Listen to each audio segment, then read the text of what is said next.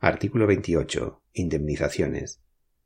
Los funcionarios percibirán las indemnizaciones correspondientes por razón del servicio.